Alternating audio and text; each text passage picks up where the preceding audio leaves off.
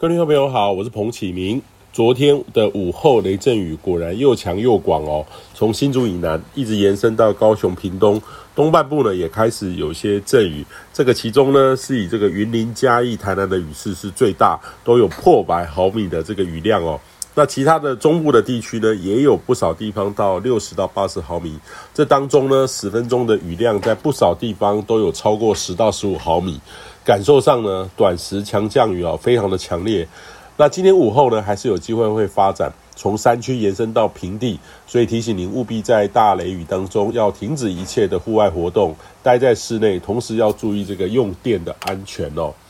那目前的这个高压呢，太平洋高压显著的北台东退，离东亚越来越远。那西太平洋附近呢，受到高压下缘的东风波动的影响。台湾附近吹的偏东风，这个也让台湾西半部的气流呢绕流，北部呢刚好是这个绕流的这个正涡度区域哦，呃，像是一个小高压盘踞一样，非常的炎热。中南部呢则是负涡度区，也激发了各种的不稳定，呃，甚至清晨呢也都有一些短暂的阵雨。那这几天呢到周末，北台湾的天气呢将会显著的转趋不稳定。下午出门要留意哈，不是很热，就是会有午后雷阵雨。那大环境上呢，西南季风将会逐步的发展。这几天呢，其实在日本南方海面到台湾的东南部、东南方哦，将会是一个季风低压发展的过程。那预期这个环境呢，将很有利于低压扰动的发展。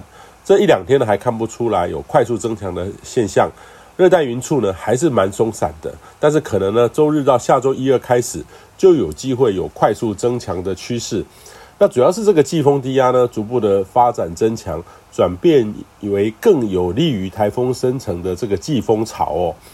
那目前的太平洋高压势力呢东退得很厉害，如果下周有台风生成的话，其实可能会先往北缓慢发展后，再逐渐往北北西到西北方向偏转。大致趋向日本附近的机会是最高的，直接影响台湾的暂时预测上还是相当有限哈。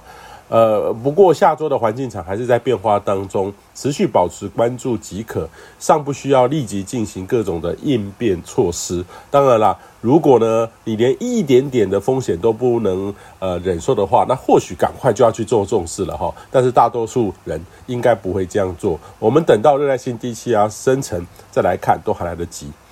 以上气象由天地风险彭启明提供。